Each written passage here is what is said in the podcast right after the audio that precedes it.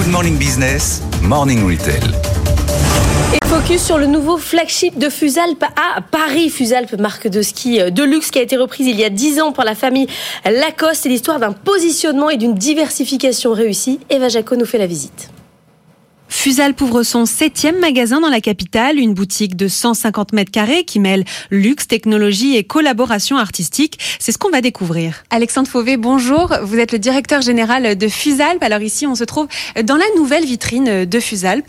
C'est une vitrine qui est tournée euh, vers le monde, dans un quartier emblématique. Euh, on est euh, avenue Georges V et qui est aussi tournée vers le futur. Et c'est ça qui est pour nous très très important. En gardant notre identité, en gardant les ingrédients qui ont fait le succès de Fusalp et cette histoire de finalement de fusion qui a commencé avec les produits que nous avons développés avec notre directrice artistique Mathilde Lacoste, la fusion entre la montagne et la ville, entre le sport et la mode, entre cette technicité qu'on veut intégrer dans un prêt-à-porter du quotidien. Et c'est ça qu'on a finalement envie de retrouver ici, avenue Georges V. Alors justement, on le voit avec les silhouettes euh, juste derrière nous. Euh, vous avez euh, multiplié les collaborations au fil de, ces dernières années. Et justement, là, dans cette boutique, vous mettez en valeur la dernière collaboration en date avec Crosby Studio. Expliquez-nous. Ce qui nous intéressait, c'était de rouvrir un chapitre sur euh, le futur euh, et qui est évidemment très très challenging. Donc euh, pour ça, on a fait appel à ce designer qui est très doué, qui est qui pour la première fois d'ailleurs dessine des vêtements avec donc Mathilde Lacoste et qui est aussi architecte et artiste. Alors cette collaboration, on la retrouve aussi au sein d'une cabine d'essayage virtuel en réalité augmentée. Comment ça fonctionne?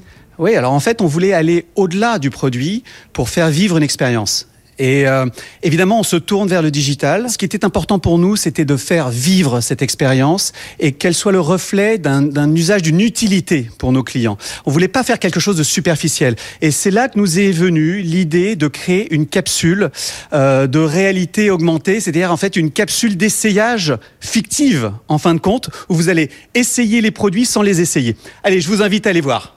Avec plaisir. On se retrouve donc euh, dans cette cabine d'essayage virtuelle. On vous voit, Alexandre, euh, essayer euh, une doudoune. Comment ça fonctionne? Je, vous sens très jalouse de la doudoune que je porte. Et en fait, ça fonctionne très très simplement. Donc si vous n'aimez pas les rayures, je vais...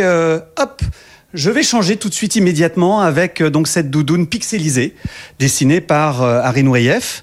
Et puis, euh, si c'est vraiment, s'il fait vraiment très très froid, eh bien, je vais pouvoir porter un manteau.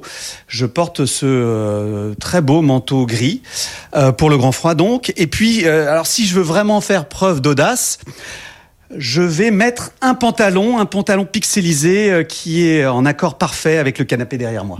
Donc dans cette cabine, on est vraiment euh, immergé euh, en plein cœur de la montagne. Justement, votre marché se développe de plus en plus à l'international notamment et aux États-Unis. C'est quoi la suite? C'est quoi le développement?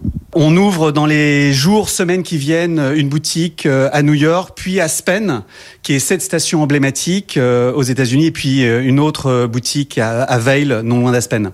En 10 ans, Fuselp a su se réinventer et asseoir son positionnement luxe en multipliant par 10 son chiffre d'affaires, notamment euh, grâce à l'export qui représente plus de la moitié des ventes. D'ici à 3 ans, Fuselp espère même franchir les 100 millions d'euros de chiffre d'affaires.